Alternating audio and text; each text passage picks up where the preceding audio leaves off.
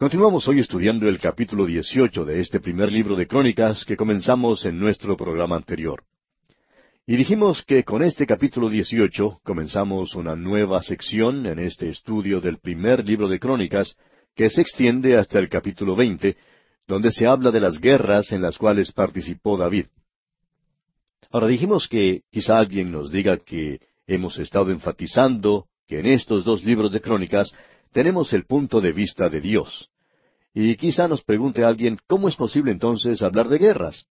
Y para contestar esa pregunta hicimos una declaración preliminar. Dijimos que en la epístola del apóstol Santiago, capítulo cuatro, versículo uno, el apóstol nos dice, ¿De dónde vienen las guerras?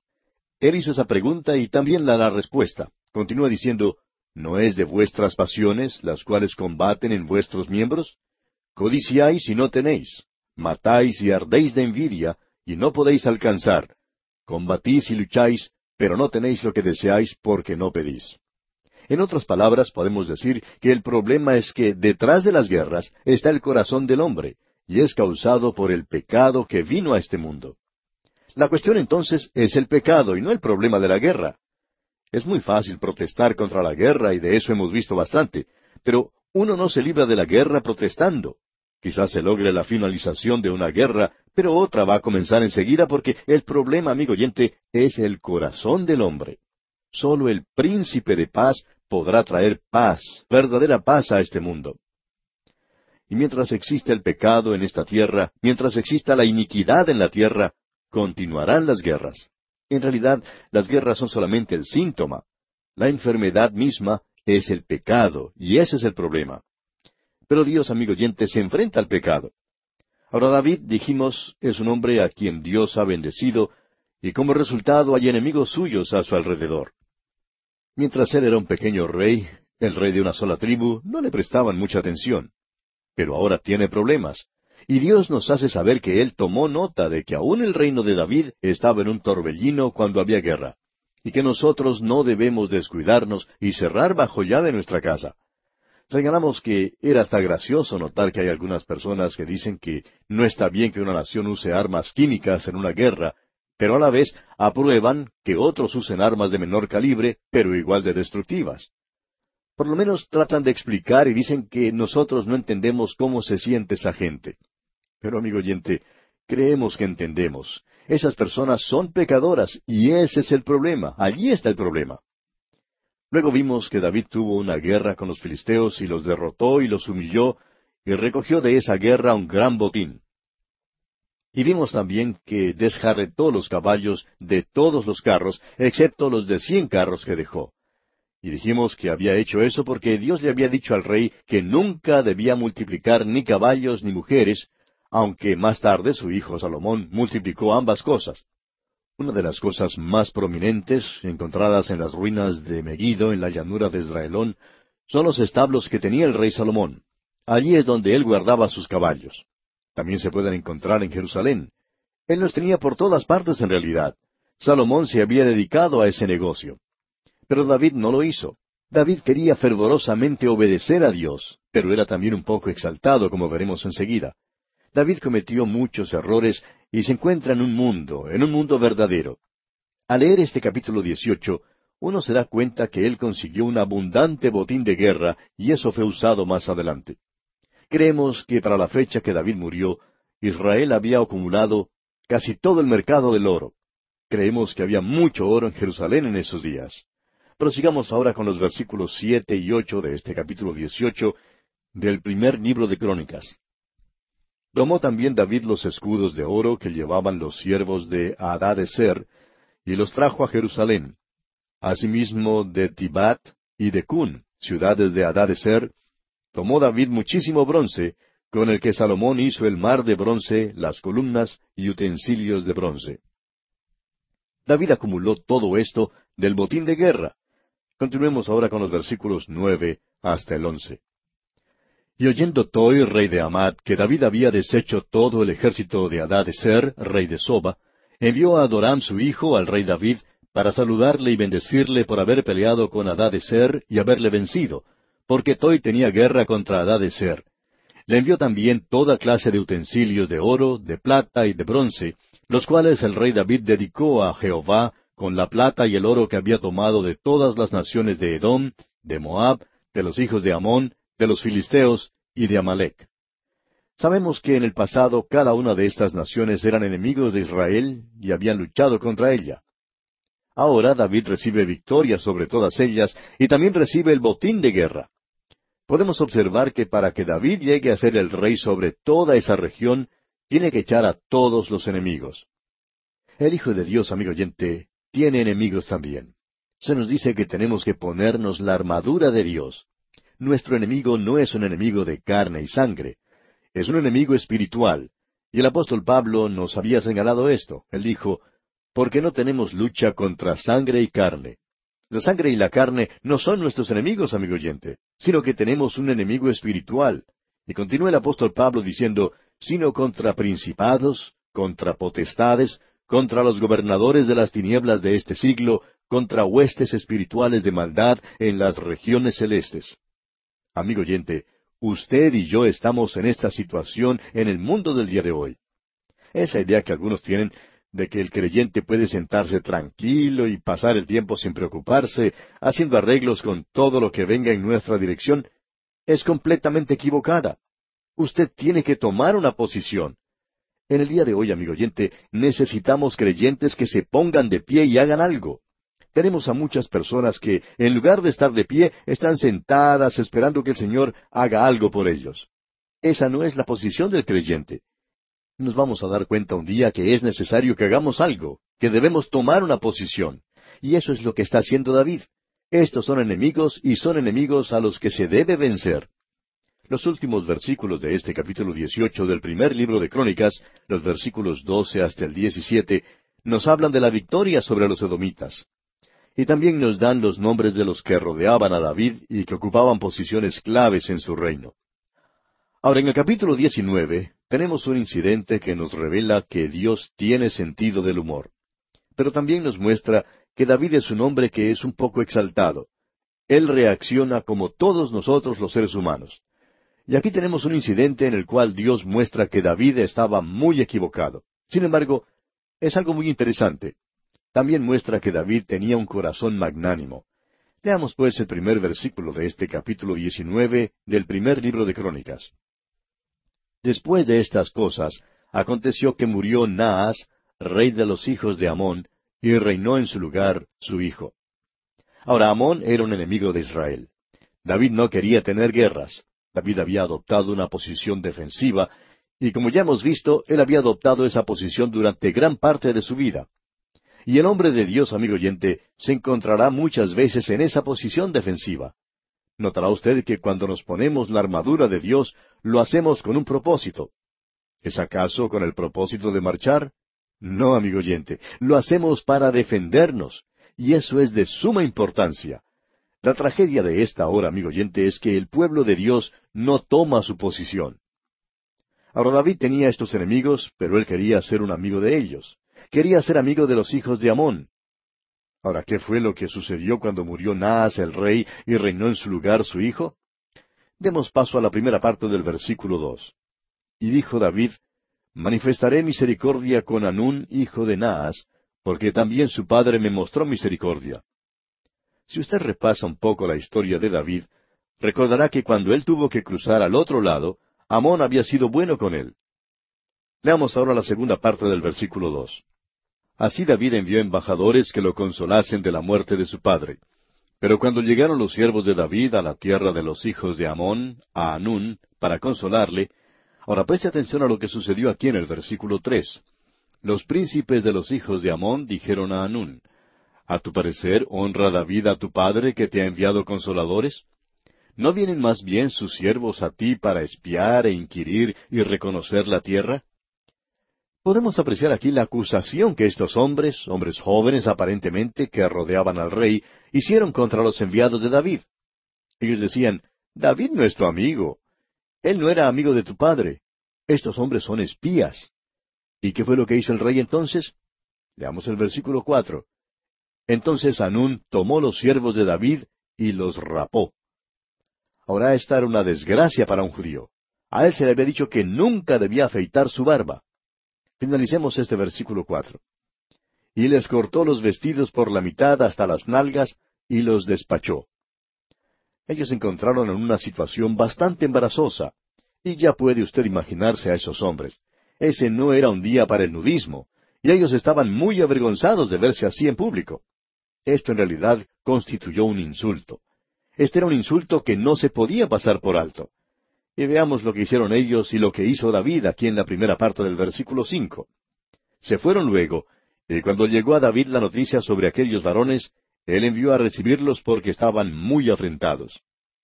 Estos hombres no querían ir a la presencia de David, ellos ni querían entrar a la ciudad de Jerusalén. Ellos no solo habían sido avergonzados, sino que se sentían deshonrados, y en su vergüenza no querían ser vistos en público. Y David sabía esto, y por eso los fue a ver él mismo. Terminemos ahora de leer este versículo cinco. El rey mandó que les dijeran, Estaos en Jericó hasta que os crezca la barba, y entonces volveréis.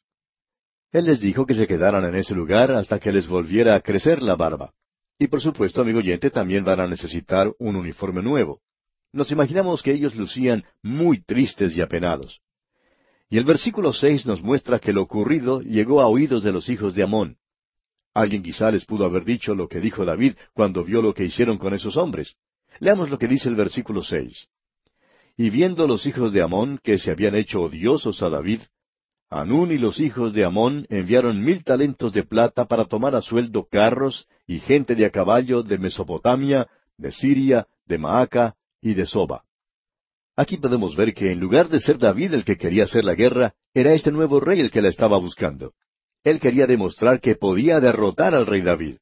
Así que ahora, sabiendo muy bien lo que había hecho, y estamos seguros que él sabía cuál sería el resultado de su acción, que fue un insulto no solo a los hombres de David, sino a toda la nación de Israel y a David mismo, ahora envía a buscar ayuda de parte del ejército de Siria para poder luchar contra David. Y David se entera de esto, como vemos aquí en el versículo ocho, leamos. Oyéndolo David, envió a Joab con todo el ejército de los hombres valientes. David sabe que un ejército se está preparando para luchar contra él, así que él le sale al encuentro. David actúa un poco exaltado en todo esto. Leamos los versículos nueve y diez ahora. Y los hijos de Amón salieron y ordenaron la batalla a la entrada de la ciudad, y los reyes que habían venido estaban aparte en el campo. Y viendo Joab que el ataque contra él había sido dispuesto por el frente y por la retaguardia, escogió de los más aventajados que había en Israel, y con ellos ordenó su ejército contra los sirios. Los sirios tenían un ejército muy bueno, por tanto, David tomó lo mejor del ejército de Israel y lo puso contra los sirios. Ellos están llegando del norte, y del sur llega el ejército de Amón. Veamos ahora el versículo once. Puso luego el resto de la gente en mano de Abisai su hermano, y los ordenó en batalla contra los amonitas. La estrategia que utilizó Joab aquí era muy buena. Él le dijo a su hermano, Si ellos son más fuertes que tú, yo te ayudaré. Pero si ellos son más fuertes que yo, tú vendrás en mi ayuda. Lo haremos de esa manera. En otras palabras, ellos utilizaban su fuerza en el lugar del ataque de los enemigos. Ese tipo de lucha fue utilizado en los Estados Unidos durante la guerra civil de aquel país. Se utilizó en una batalla que fue la definitiva en la guerra. Ahora en los versículos trece y catorce leemos Esfuérzate y esforcémonos por nuestro pueblo y por las ciudades de nuestro Dios, y haga Jehová lo que bien le parezca. Entonces se acercó Joab y el pueblo que tenía consigo para pelear contra los sirios, mas ellos huyeron delante de él. Joab era un verdadero soldado. Él había sido enseñado por David, y él y David eran probablemente los mejores en cuanto a estrategia militar se refiere. Ahora el versículo quince dice, Y los hijos de Amón, viendo que los sirios habían huido, huyeron también ellos delante de Abisai su hermano, y entraron en la ciudad. Entonces Joab volvió a Jerusalén. Joab volvió a Jerusalén a informar a David sobre lo acontecido en el campo de batalla. Y el versículo 16 de este capítulo 19 del primer libro de Crónicas dice, Viendo los sirios que habían caído delante de Israel, enviaron embajadores y trajeron a los sirios que estaban al otro lado del Éufrates, cuyo capitán era Sofac, general del ejército de Ser.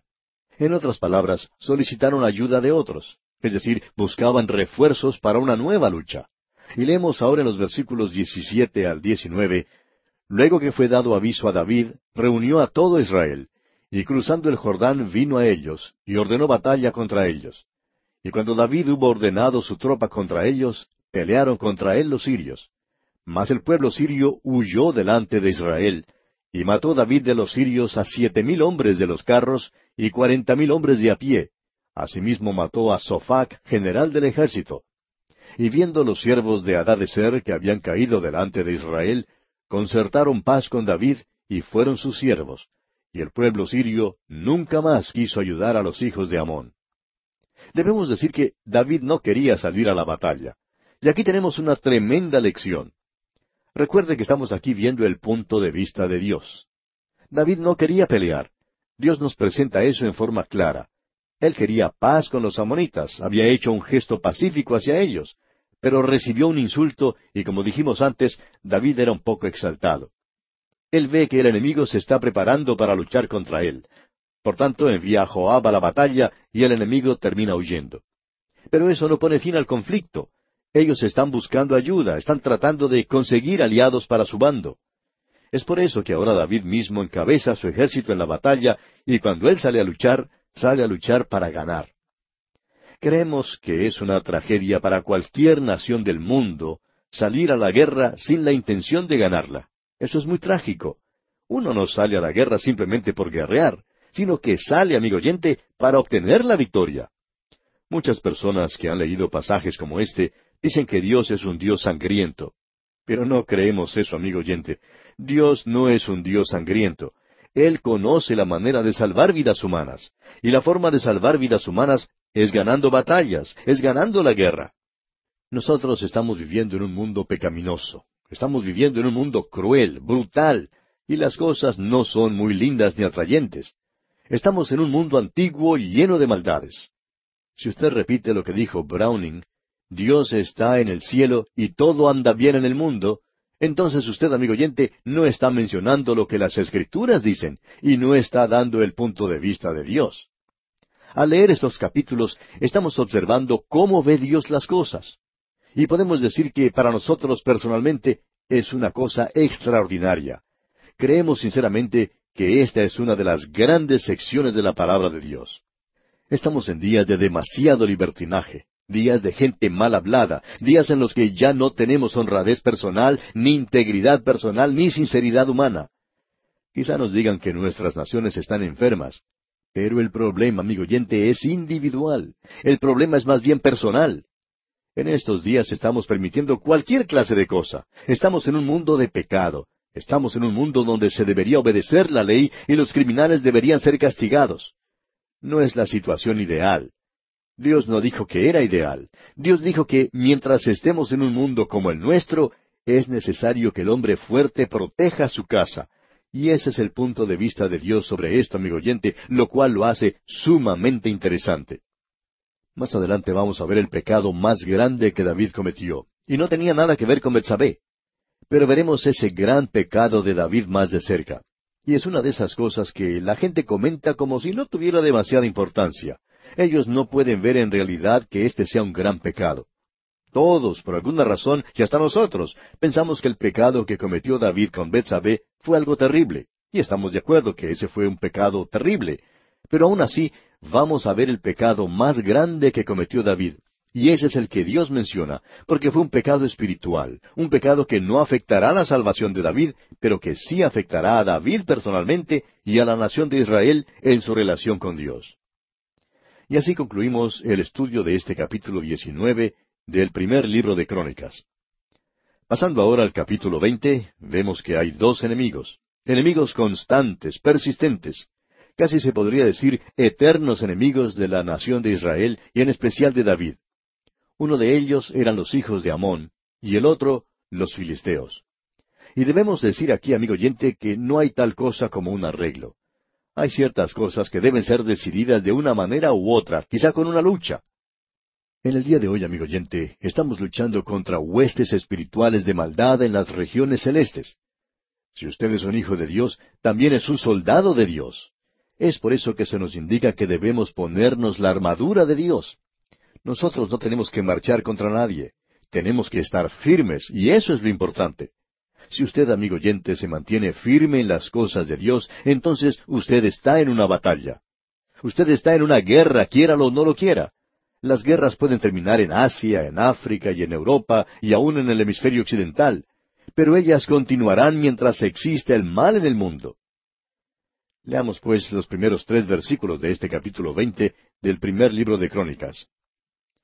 Aconteció a la vuelta del año, en el tiempo que suelen los reyes salir a la guerra, que Joab sacó las fuerzas del ejército y destruyó la tierra de los hijos de Amón, y vino y sitió a Rabá, mas David estaba en Jerusalén.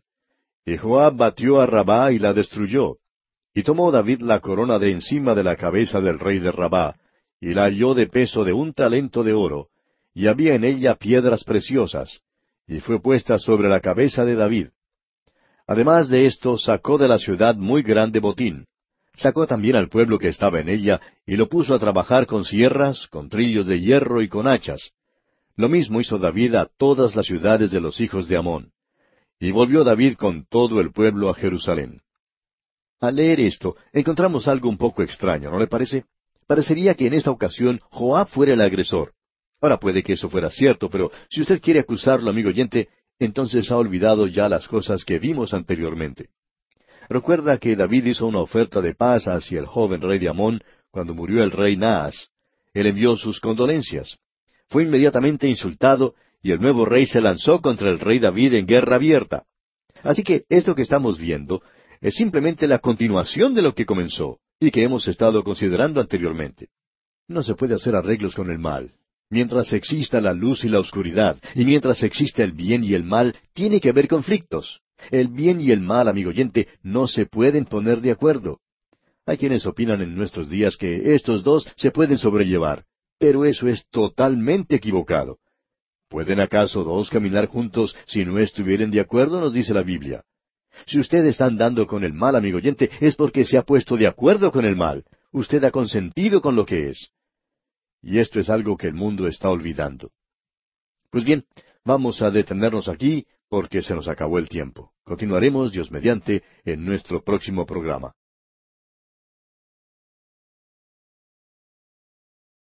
Continuamos hoy nuestro estudio en el primer libro de Crónicas y estamos en el capítulo veinte. Y en nuestro programa anterior avanzamos los primeros tres versículos y nos pareció un poco extraño lo que leímos. Parecería que en esta ocasión Joab fuera el agresor. Ahora puede que eso fuera cierto, pero si usted quiere acusarlo, entonces se ha olvidado de las cosas que vimos en nuestro programa anterior.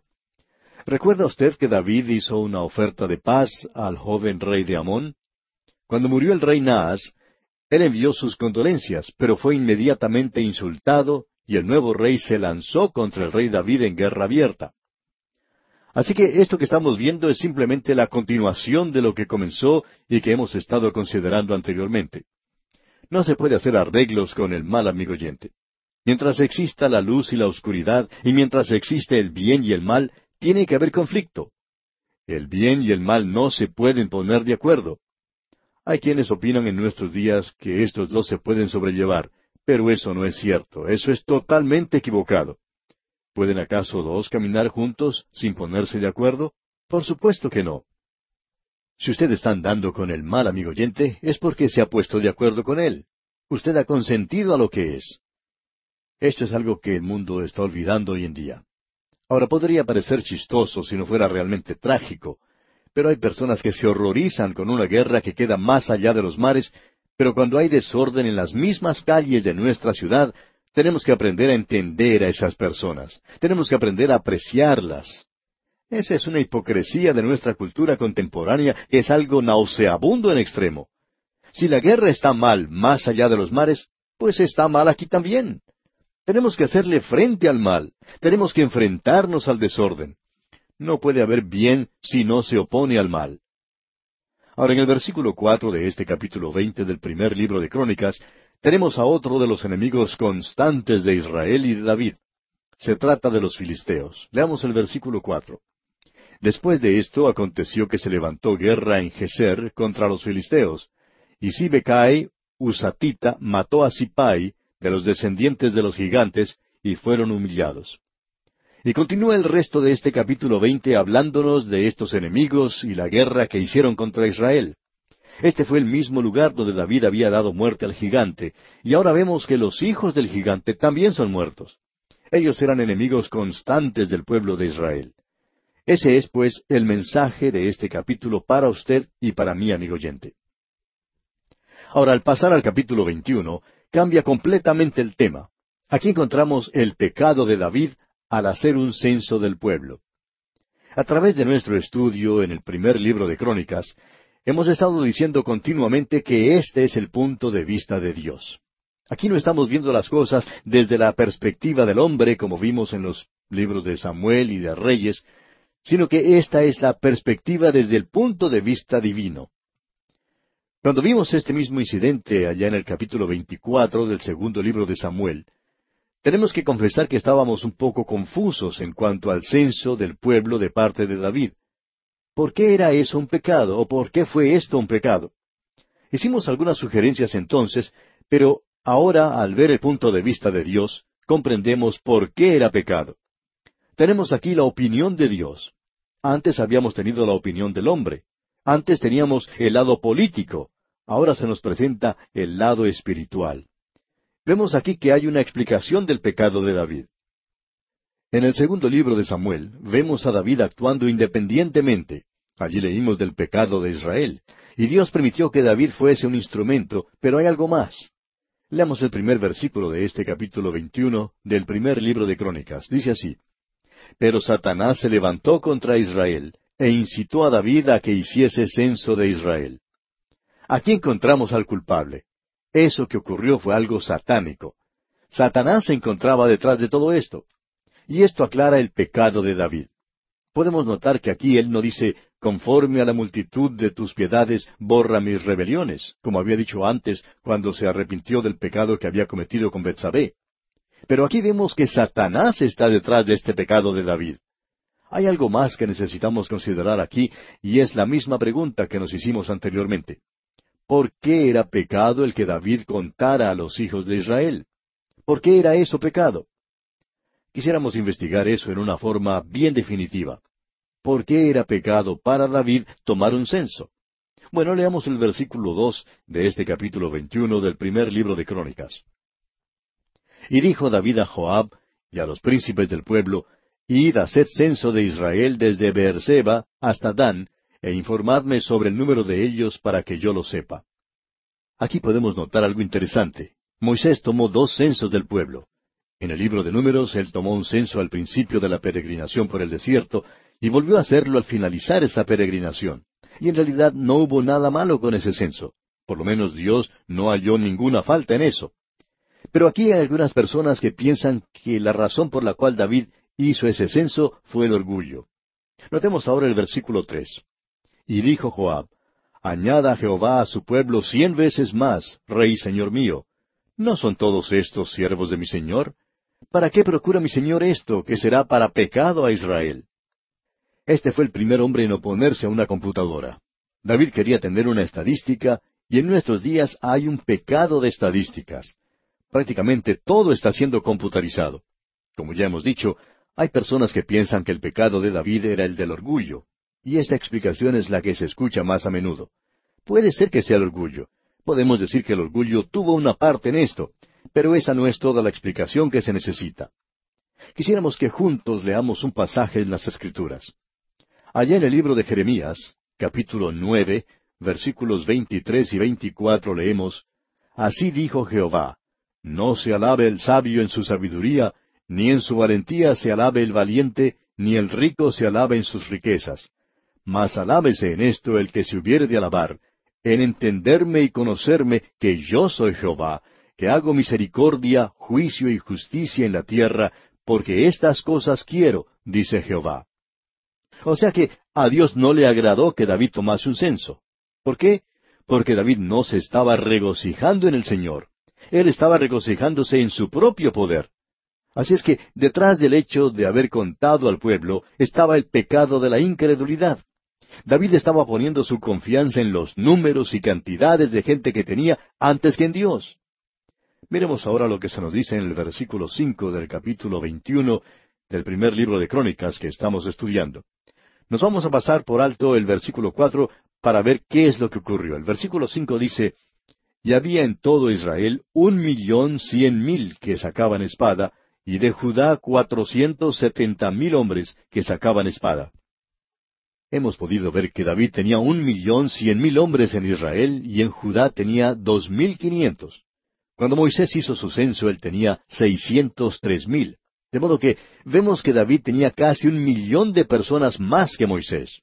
Ahora notemos algo, y es el contraste que existe entre este David y el jovencito, el pastorcito que llegó al campamento de Israel y vio al gigante Goliat que estaba desafiando a su pueblo.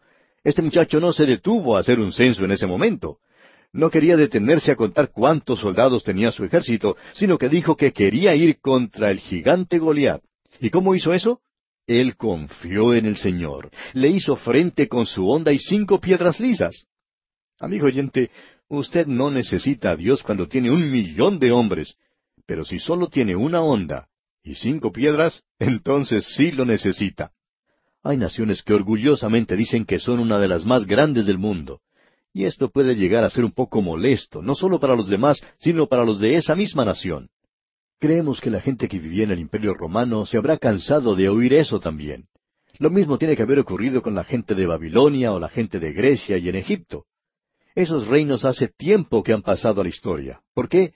Porque pusieron su confianza en sus ejércitos. Ahora no queremos que nos entienda mal, amigo oyente. No somos fanáticos ni tontos. Un ejército es necesario. Usted necesita ser protegido. Pero lo malo es cuando uno pone toda su confianza en eso. Joab le dijo a David, David, toda esa gente es tuya. No puedes tener más de los que hay. Son todos tuyos. ¿Para qué contarlos y contarlos en números? Dios te ha dado esa gente. Eso es suficiente con la ayuda de Dios. Pero David insistió en hacer el censo. En el día de hoy, con nuestras bombas atómicas y las bombas de hidrógeno, parecería que Dios no nos hiciera falta, pero opinamos que sí nos hace falta, necesitamos a Dios. Estamos poniendo nuestra confianza en cosas equivocadas. Y el gran pecado de David, amigo oyente, fue su incredulidad. Ahora sabemos que eso quizá no haga ninguna mella en muchos creyentes porque este no es un gran pecado en el día de hoy en la iglesia. Pero si usted llegara a la iglesia borracho el próximo domingo, entonces tendría muchos problemas para permanecer como miembro de la iglesia. Pero si usted llega a la iglesia con incredulidad, pues nadie se dará cuenta de ello. Y si alguien se diera cuenta, ni siquiera pensaría que esa era una ofensa seria. Pero como vemos aquí, amigo oyente, Dios sí pensó que era seria. Satanás es el que pone la incredulidad en nuestras mentes y corazones para que no pongamos nuestra confianza en Dios. ¿Confiamos más en los hombres y en los ejércitos que en Dios? Ese es el pecado de las estadísticas. Hay muchas personas que confían más en Santa Claus que en el Dios Todopoderoso. Confían más en las matemáticas que en el Hacedor. Prefieren poner su confianza en la computadora que en Cristo mismo. Confían en los números más que en el nombre del Señor. Escuche usted lo que dice el salmista. David aprendió su lección. Es mejor poner nuestra confianza en el Señor que confiar en los hombres, amigo oyente. David estaba poniendo su confianza en los hombres, pero aprendió su lección. Y allá en el Salmo 118, versículo 8, y también en el Salmo 71, versículo 1 dice, Mejor es confiar en Jehová que confiar en el hombre. Y luego, En ti, oh Jehová, me he refugiado, no sea yo avergonzado jamás. ¿Ponemos nosotros en realidad nuestra confianza en Dios? ¿Creemos realmente en Él? Recordemos lo que la Escritura nos dice, que sin fe es imposible agradar a Dios. El Señor Jesús dijo que el Espíritu Santo convencería al mundo de pecado. ¿Por qué? ¿De qué clase de pecado? Porque hay algunos de vosotros que no han creído en mí. Y el apóstol dice, todo lo que no proviene de fe es pecado. Este fue el pecado de David y fue un pecado real. David comenzó a ver que esto que había hecho era una cosa terrible. Leamos ahora el versículo ocho de este capítulo veintiuno del primer libro de Crónicas. Entonces dijo David a Dios, He pecado gravemente al hacer esto. Te ruego que quites la iniquidad de tu siervo, porque he hecho muy locamente. Y el Señor le da a David varias opciones, y él puede en efecto elegir qué clase de castigo prefiere. Leamos los versículos nueve hasta el doce ahora.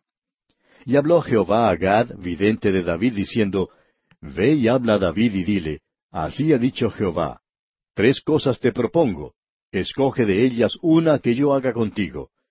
Y viniendo Gad a David le dijo, Así ha dicho Jehová, escoge para ti o tres años de hambre, o por tres meses ser derrotado delante de tus enemigos con la espada de tus adversarios, o por tres días la espada de Jehová, esto es, la peste en la tierra, y que el ángel de Jehová haga destrucción en todos los términos de Israel. Mira pues qué responderé al que me ha enviado. Aquí podemos apreciar algo que es realmente grande, algo tremendo, cuando David responde a Dios. En esto podemos apreciar que él era verdaderamente un gran hombre. Él era humano tal cual usted y yo lo somos. Él tropezó, él tenía sus faltas.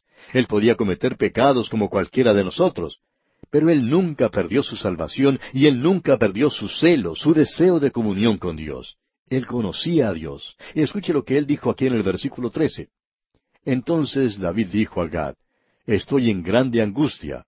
Ruego que yo caiga en la mano de Jehová, porque sus misericordias son muchas en extremo, pero que no caiga en manos de hombres. Aquí tenemos a un hombre que había puesto su confianza en los demás hombres. Él había hecho un censo. Él puede apreciar ahora lo que hizo.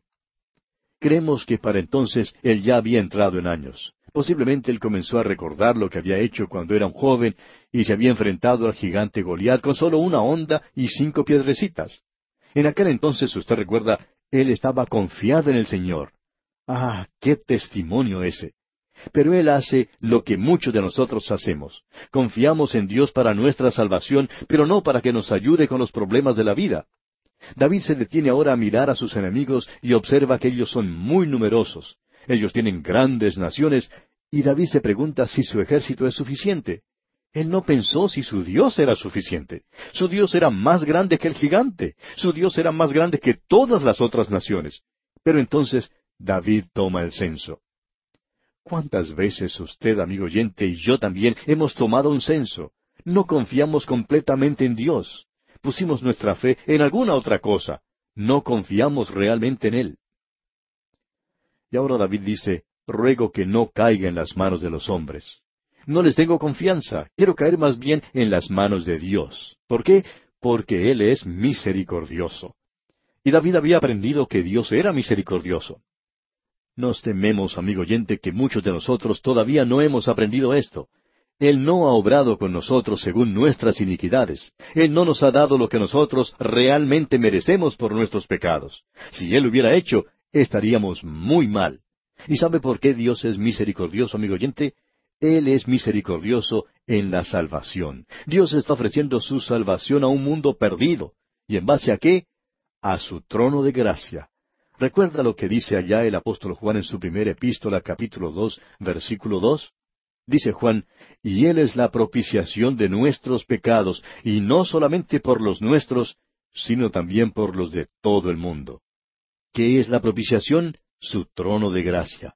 Él tiene gracia, misericordia en abundancia. Todo lo que usted, amigo oyente, tiene que hacer si quiere ser salvo es ir a la corte de Dios, confesarse culpable, declararse culpable y pedir entonces su misericordia. Y Él tiene misericordia en abundancia. De esa manera Él le puede salvar. Hay perdón para usted y usted tiene que pedirlo. Hay misericordia en la providencia de Dios. Uno puede mirar hacia atrás en su vida y ver cuán bueno Él ha sido. Él tiene misericordia hoy hacia un mundo perdido. ¿Por qué anoche mismo no llegó el juicio de Dios? Porque Dios es un Dios misericordioso. Él vendrá un día, pero Él tiene mucha paciencia. Él tiene misericordia. Él tiene misericordia con nosotros. Él tiene compasión de sus hijos. Él nos cuida. También debemos decir que tendremos las misericordias de Dios en el futuro. Allá en el Salmo 136, versículo uno leemos, Alabad a Jehová, porque Él es bueno, porque para siempre es su misericordia. Dios, amigo oyente, nunca dejará de ser misericordioso. Ahora esto no es porque Él tenga sencillamente un buen genio, no es porque tiene un carácter bien desarrollado. Él no necesita leer ese libro, eh, Cómo hacer amigos e influenciar a la gente. Dios es misericordioso y David se confía en la misericordia de Dios. A David pues se le da a escoger entre tres castigos y él tiene que pensar cuál debe elegir. Él reconoce que aun cuando fue su pecado, el pueblo también tiene que sufrir el castigo, ya que él es su rey y la gente participó en su pecado. Es interesante notar cómo la gente sigue a sus líderes de la nación, y esto tuvo lugar en el caso de David también. él dejó un mal ejemplo para su pueblo. David no quería elegir ninguno de los castigos sugeridos. Uno de ellos indicaba que él debía caer en manos de sus enemigos. David dice, yo no quiero caer en las manos de los hombres, yo quiero caer en las manos de Dios y que Él elija el castigo. Y él busca la misericordia de Dios. Él dice, porque sus misericordias son muchas en extremo, pero que no caiga en manos de hombres. Esa fue la respuesta de David. Veamos ahora los versículos catorce al diecisiete para notar lo que Dios hizo. Los versículos catorce al diecisiete de este capítulo veintiuno del primer libro de Crónicas dicen, Así Jehová envió una peste en Israel, y murieron de Israel setenta mil hombres. Y envió Jehová el ángel a Jerusalén para destruirla, pero cuando él estaba destruyendo, miró Jehová y se arrepintió de aquel mal, y dijo al ángel que destruía, Basta ya, detén tu mano. El ángel de Jehová estaba junto a la era de Ornán Jebuseo. Y alzando David sus ojos, vio al ángel de Jehová que estaba entre el cielo y la tierra, con una espada desnuda en su mano, extendida contra Jerusalén. Entonces David y los ancianos se postraron sobre sus rostros cubiertos de cilicio. Y dijo David a Dios, ¿No soy yo el que hizo contar el pueblo? Yo mismo soy el que pequé, y ciertamente he hecho mal. Pero estas ovejas, ¿qué han hecho? Jehová Dios mío, sea ahora tu mano contra mí y contra la casa de mi padre, y no venga la peste sobre tu pueblo. Esta es una oración maravillosa la que hizo David, mi oyente. Él toma toda la responsabilidad por su pecado. Y podemos decir que David ha cambiado mucho. En la oportunidad en que cometió el pecado con Betsabé, él pensaba quedarse con la boca cerrada. Hasta provocó la muerte de Urías, Eteo. David era el responsable de esto. David estaba tratando de echar la culpa a otra persona. Está tratando de cubrir el asunto. Pero eso no ocurre aquí. David ha aprendido su lección. Él se presenta abierto, completamente delante de Dios en lo que a su corazón se refiere.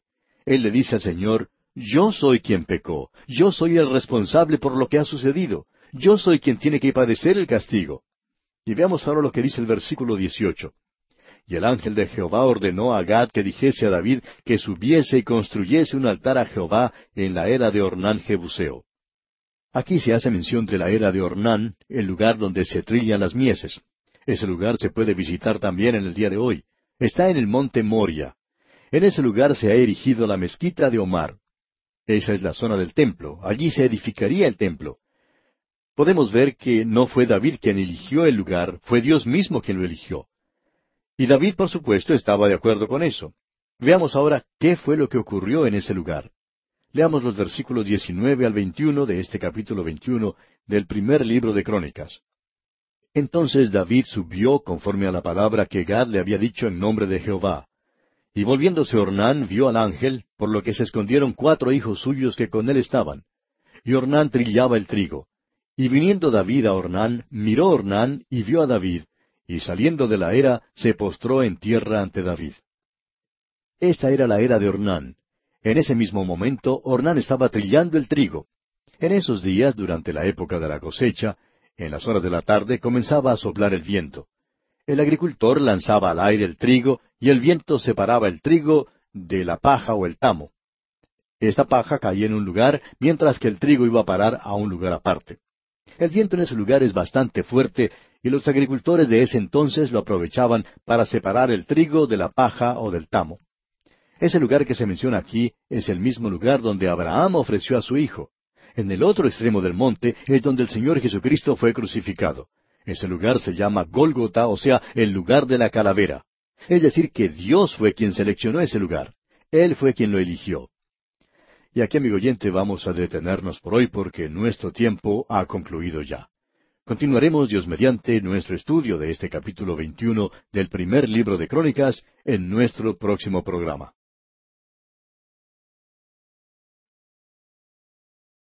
Continuamos nuestro estudio del capítulo 21 del primer libro de Crónicas.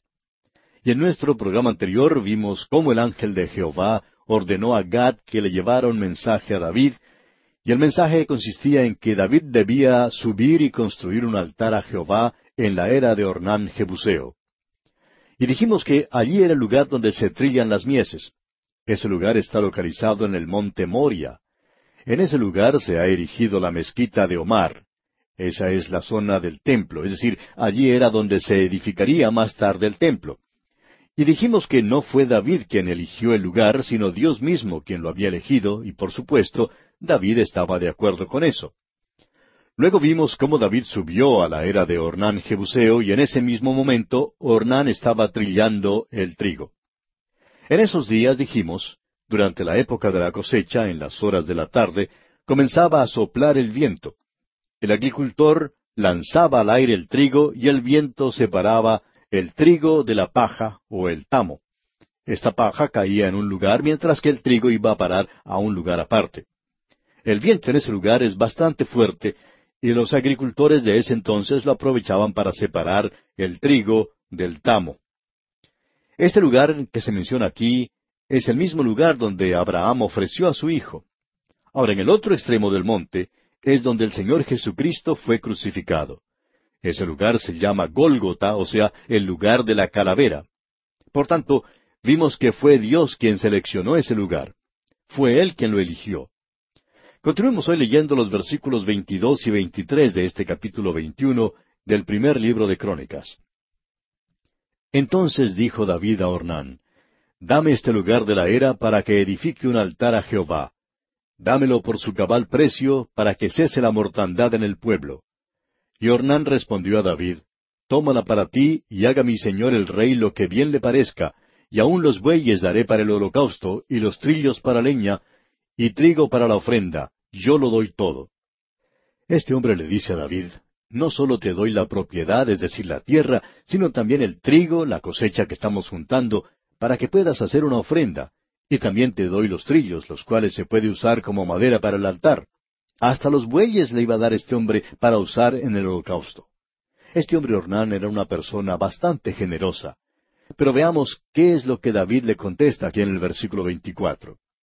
Entonces el rey David dijo a Ornán, No, sino que efectivamente la compraré por su justo precio, porque no tomaré para Jehová lo que es tuyo, ni sacrificaré holocausto que nada me cueste. En otras palabras, David está diciendo, yo nunca le ofrezco a Dios algo que no me haya costado nada. David no quería parecer una persona que regala algo que a él no le había costado nada. Él quería tomar toda la responsabilidad.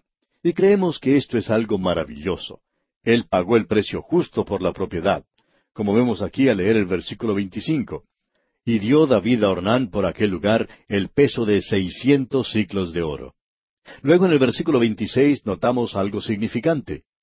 Dice, Y edificó allí David un altar a Jehová, en el que ofreció holocaustos y ofrendas de paz, e invocó a Jehová, quien le respondió por fuego desde los cielos en el altar del holocausto.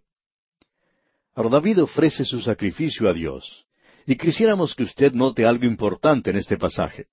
David edificó el altar en el mismo lugar donde luego se edificaría el templo. Vemos que este es el mismo lugar elegido para el holocausto. Este es el lugar donde Dios se encontraba con su pueblo. David pidió la misericordia de Dios. En nuestro programa anterior vimos la misericordia de Dios en el pasado. Esa fue la misericordia de Dios para salvación. Él ha sido bondadoso para con nosotros. Alguien ha preguntado, ¿qué es misericordia? En otros pasajes ha sido traducido como benevolencia. Esa es otra palabra maravillosa. En la escuela dominical, una maestra preguntó a los niños qué era benevolencia. Una pequeñita tuvo la mejor respuesta de todas. Ella dijo, Cuando uno va y le pide pan a la mamá y ella se lo da, eso es bondad. Pero si ella le pone mermelada al pan, eso es benevolencia. Amigo oyente, Dios es un Dios de misericordia y eso es maravilloso. Pero ¿sabe una cosa? Dios no nos salva por medio de su misericordia. Él no nos puede salvar por ella. Él no puede hacerlo simplemente porque tiene corazón. Creemos que anteriormente tratamos de hacer bien claro esto, ya que Dios no puede obrar de esa manera. Él ha preparado un camino de salvación.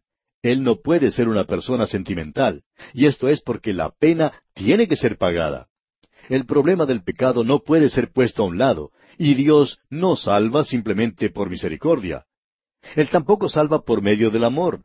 Dios no le puede salvar por amor, amigo oyente. Él le ama, eso es cierto, y siente misericordia por usted, pero no le puede salvar de esa manera. Ahora alguien dice, Usted está diciendo que Dios no salva por misericordia, pero vemos su misericordia en la salvación. Eso es cierto, amigo oyente, pero esa no es la forma en la que Él salva. La Biblia dice, por gracia sois salvos por medio de la fe. ¿Ve usted? No es por amor, ni tampoco por misericordia, sino por gracia. Ahora, ¿qué se quiere decir con eso? Eso quiere decir, amigo oyente, que el Señor Jesucristo pagó el castigo por nuestros pecados, porque Dios no puede simplemente hacerle entrar al cielo a escondidas. Él no va a bajar las barreras del cielo. El pecado suyo tiene que ser pagado. Dios no está haciendo algo sentimental. Él no está cerrando sus ojos al pecado cuando le salva. El precio tiene que ser pagado. Usted es un pecador culpable ante Dios, pero deja de serlo cuando confía en el Señor Jesús. Usted bien sabe que Él murió para pagar por sus pecados hace más de dos mil años. Él es nuestra propiciación. ¿Y qué era eso? El propiciatorio estaba sobre el arca en el tabernáculo. El arca fue lo que David trajo a Jerusalén, y sobre ella se encuentra el propiciatorio. Y el sumo sacerdote entraba una vez por año y la rociaba con sangre, y eso hacía que el trono de Dios se convirtiera en un trono de misericordia. La razón por la cual Dios puede mostrar misericordia hacia usted, amigo oyente, es porque Cristo murió por usted, y esa es la única manera que Él tiene para hacerlo. ¿No le parece maravilloso, amigo oyente, que Él pueda hacer eso de esa manera sin tener que dar favores a nadie? Él no tiene a un grupo especial que es formado por aquellos que son sus preferidos. Dios no hace acepción de personas. Si usted llega y acepta el sacrificio de Cristo, el sacrificio que Él hizo por usted en la cruz, Dios le salvará. Ahora David sabía eso. Pero hay muchos miembros de iglesias en nuestros días que realmente no lo saben. David edificó un altar y en él ofreció holocaustos y ofrendas de paz. Ese holocausto habla de la persona de Jesucristo.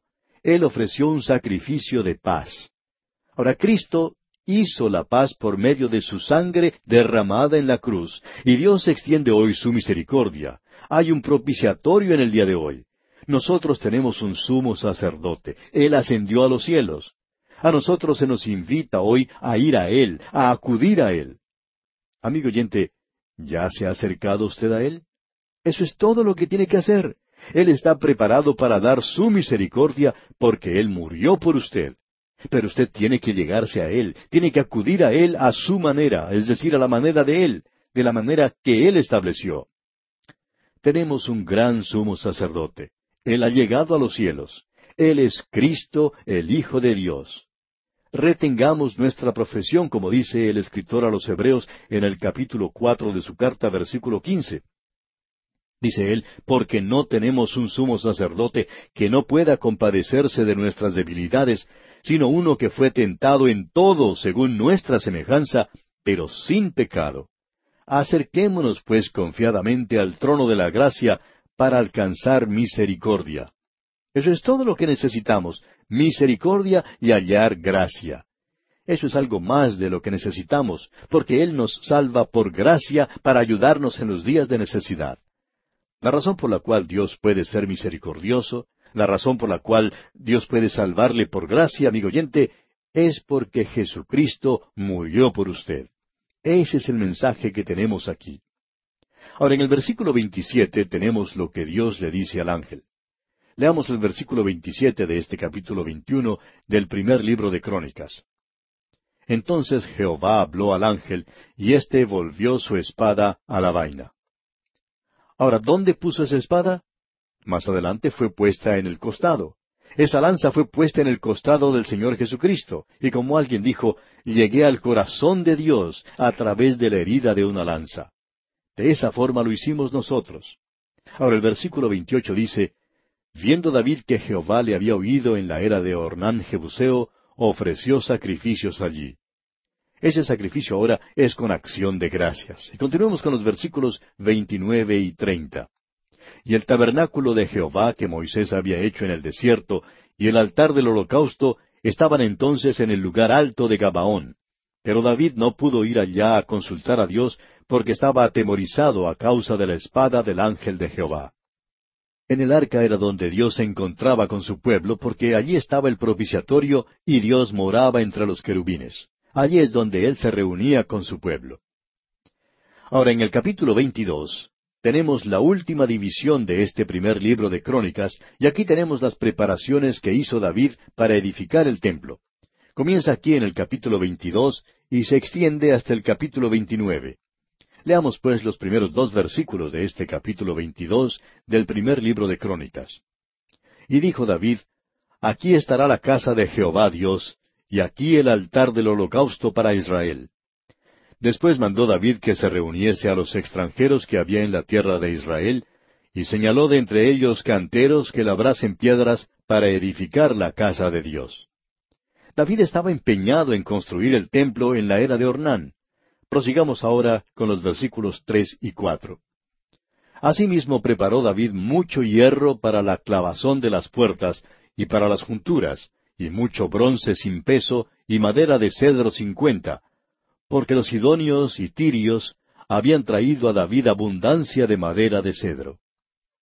Aquí se menciona a los sidonios. Hiram era el rey de Tiro, en Sidón, y era quien había traído el material y le ayudó a David. Ahora leemos en el versículo cinco, y dijo David, Salomón mi hijo es muchacho y de tierna edad. Y en realidad él era muy jovencito. Sigamos avanzando. Y la casa que se ha de edificar a Jehová ha de ser magnífica por excelencia, Ahora notemos el lenguaje que usa David. Terminemos de leer el versículo cinco. Para renombre y honra en todas las tierras. Ahora pues, yo le prepararé lo necesario. Y David antes de su muerte hizo preparativos en gran abundancia. Es por esa razón que decimos, amigo oyente, que no era el templo de Salomón, sino el templo de David. Ahora lo estamos observando desde el punto de vista de Dios. Dios lo dice, Dios dice, David, antes de su muerte, hizo preparativos en gran abundancia. ¿Por qué no edificó el templo David?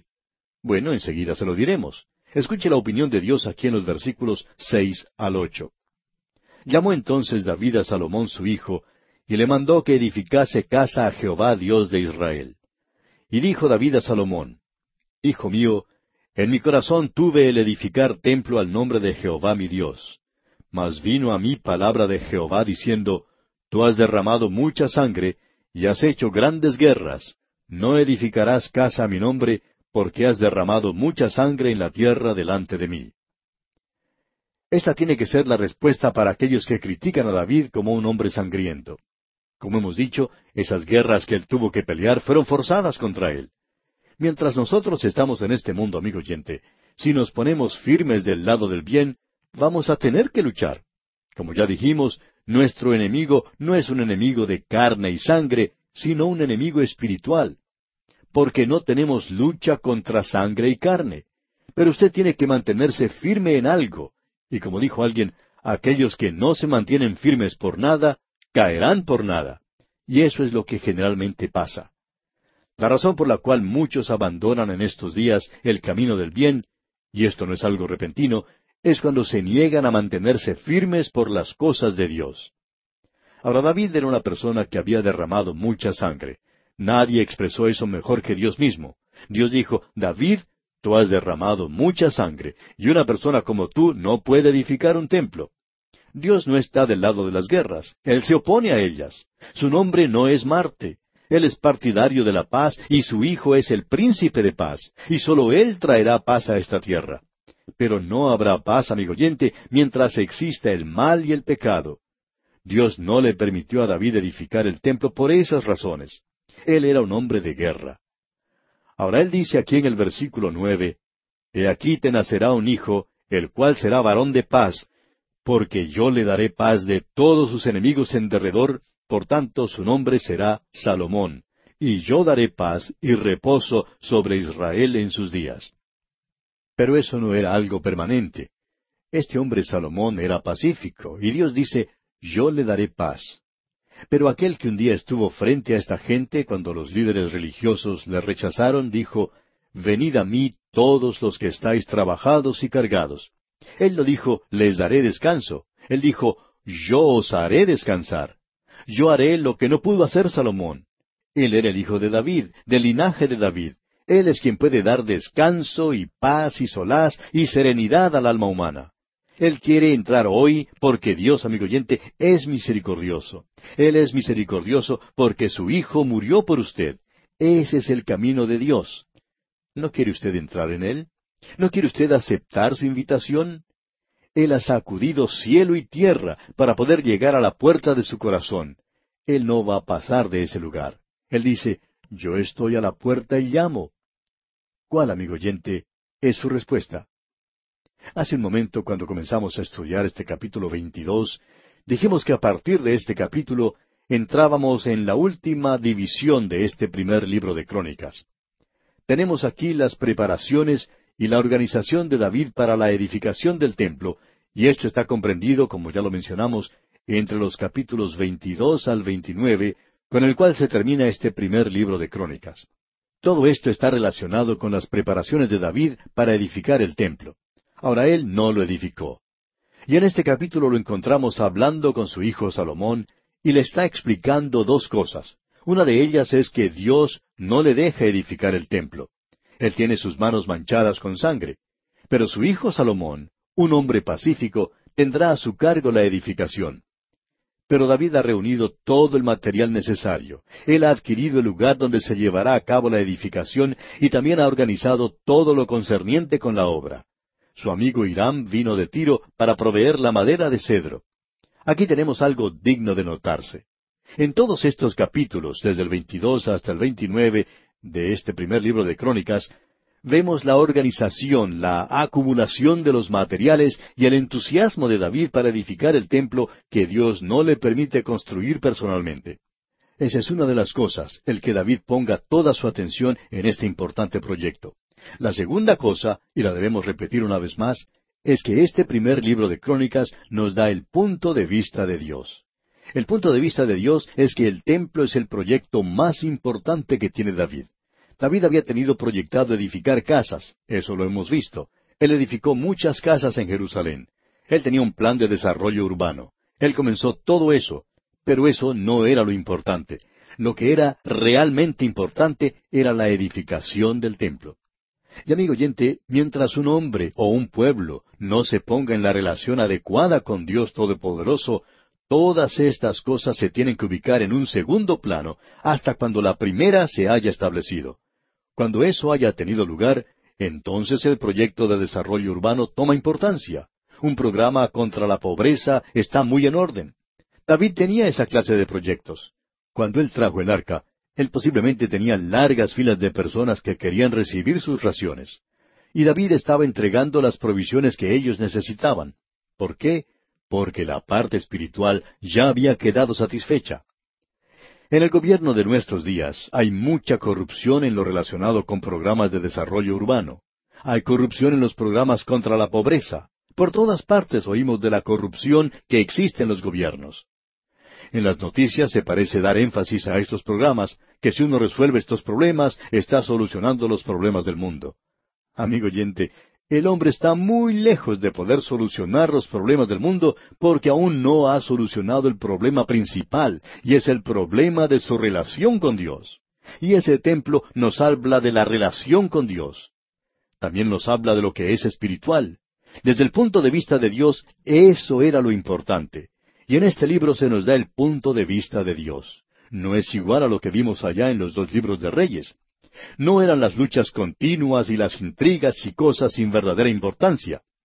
Ahora se menciona las cosas de mayor envergadura, lo que tiene valor real, y es el establecimiento de una relación verdadera con Dios.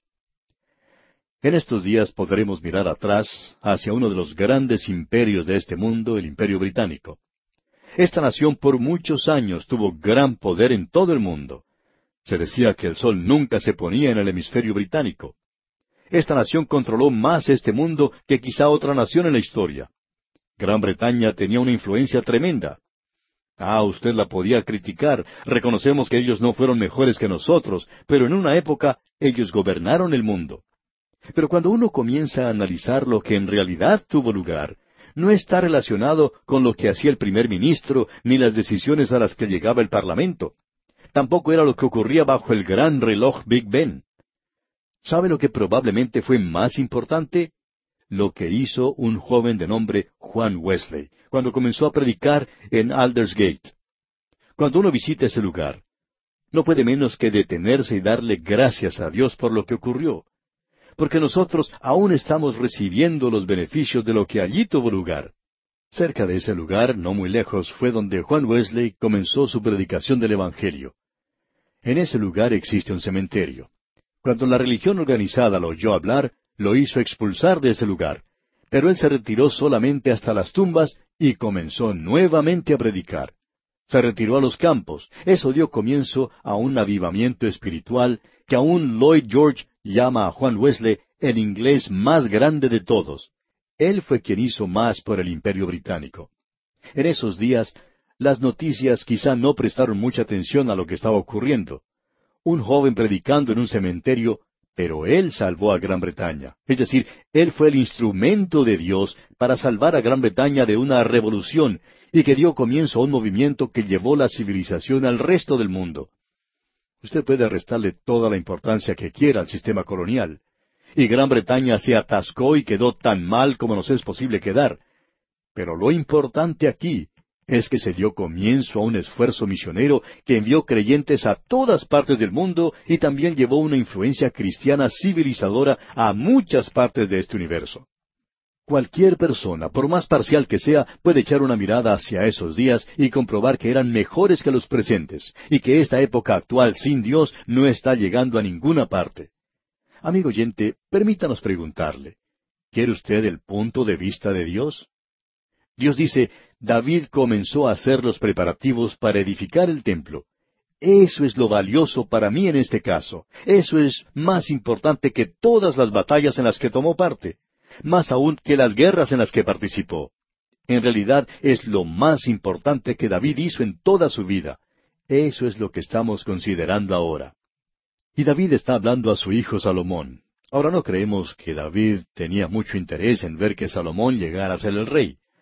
Salomón en realidad era demasiado flojo, no era vigoroso como su padre.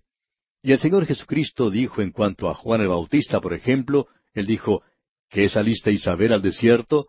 ¿Una caña sacudida por el viento? ¿O qué salisteis a ver? ¿A un hombre cubierto de vestiduras delicadas?